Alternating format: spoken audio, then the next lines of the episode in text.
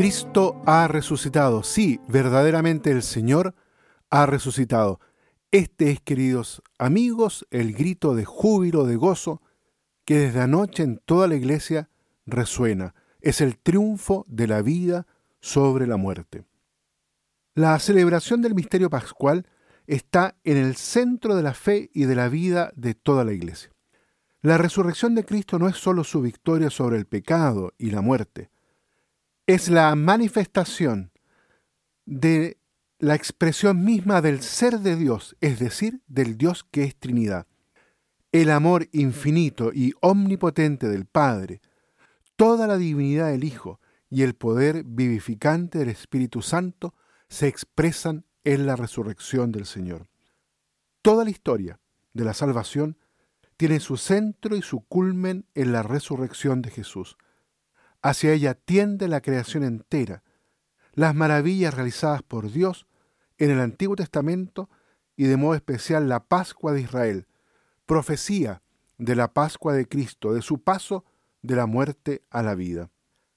Hacia la resurrección del tercer día, tantas veces anunciada como coronación de su pasión por parte de Jesús, va precipitándose toda su vida, sus palabras, sus milagros, sus enseñanzas. Hasta los últimos momentos, cuando Cristo demuestra con sus palabras y con sus gestos que está para pasar de este mundo al Padre. En efecto, el del Padre ha venido y al Padre regresa. Por ello su vida es una Pascua, un paso.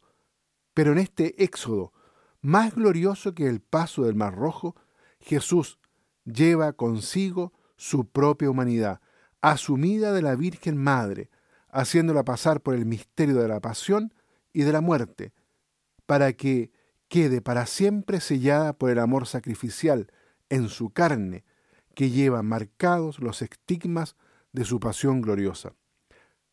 A partir de la resurrección se comprende todo el sentido de la historia del Antiguo y del Nuevo Testamento. La gracia de Pentecostés, con la que del cuerpo glorioso de Cristo se desprenden las llamas del Espíritu Santo, para que la Iglesia viva siempre en contacto con este misterio que permanece para siempre y atrae hacia sí todo, anunciando ya su retorno fiel en la gloria y la Pascua de todo el universo. La Pascua del Señor es la fuente y raíz de toda nuestra celebración litúrgica, una Pascua semanal celebrada por la Iglesia Apostólica y llamada ya desde antiguo, como dice el Apocalipsis, Día del Señor, y una Pascua anual celebrada por las primeras generaciones cristianas, al menos ya como lo sabemos a partir del siglo II, como un memorial conjunto de la muerte y de la resurrección del Señor, dos caras de la misma moneda. En torno a esta celebración anual, nace su prolongación de 50 días hasta Pentecostés y se forma el tiempo de su preparación con el tiempo ya que hemos vivido de la cuaresma.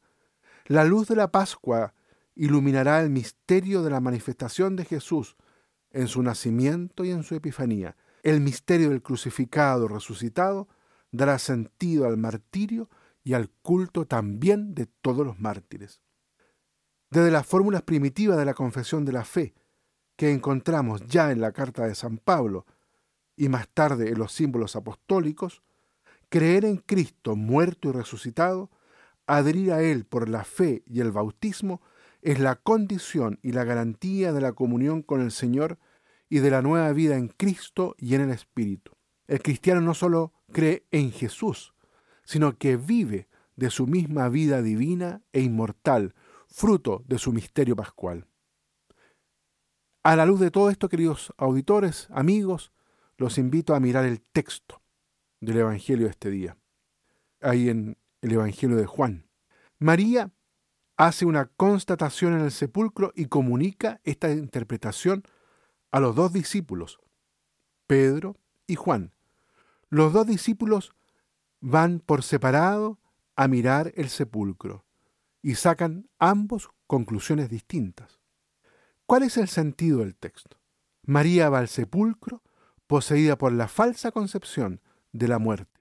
Cree que la muerte ha triunfado, busca a Jesús como un cadáver. Su reacción al llegar es de alarma y va a avisar a Simón Pedro, símbolo de la autoridad, y al discípulo a quien quería Jesús, símbolo de la comunidad. Las dos veces que hasta ahora han aparecido juntos ambos, el autor ha establecido una oposición entre ellos, dando la ventaja al segundo, es decir, a Juan. Es lo mismo que vuelve a hacer en este relato y que volverá a hacer en el capítulo 21. El discípulo amado llega antes. Pedro, en cambio, llega más tarde, y de él no dice que creyera.